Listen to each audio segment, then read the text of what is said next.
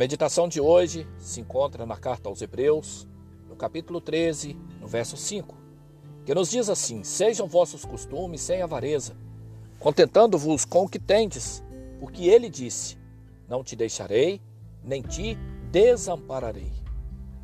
Descanse no Senhor, porque é em meio às lutas e tribulações que ele se faz presente e nos mostra que nada é impossível para ele.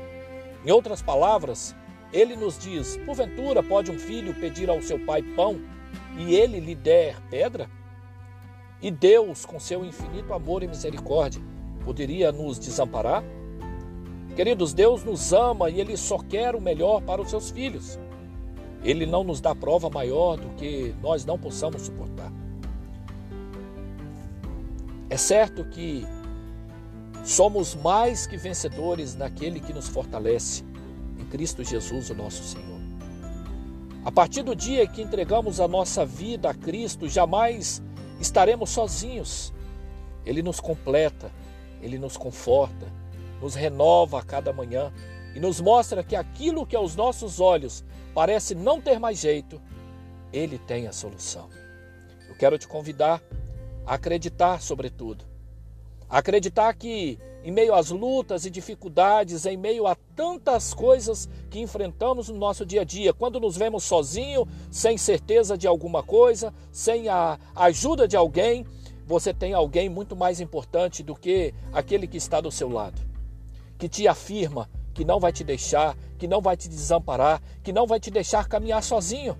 Nos momentos mais difíceis da nossa história, ele nos pega no colo e nos carrega até chegarmos aonde precisamos. Eu quero te convidar a fazer uma oração comigo.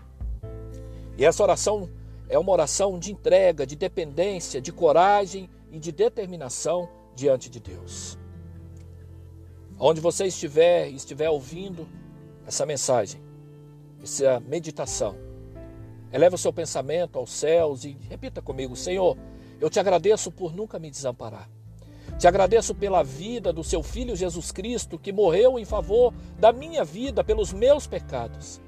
Eu te agradeço, Senhor, por esse dia, pela minha vida, pela minha família, pelos meus irmãos em Cristo.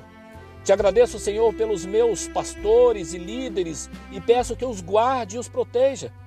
Te peço que o teu santo e bom Espírito possa alcançar o coração daquele, daqueles que estão ouvindo essa mensagem nessa hora e que eles possam sentir o teu imenso amor, que eles possam sentir o teu toque neste momento.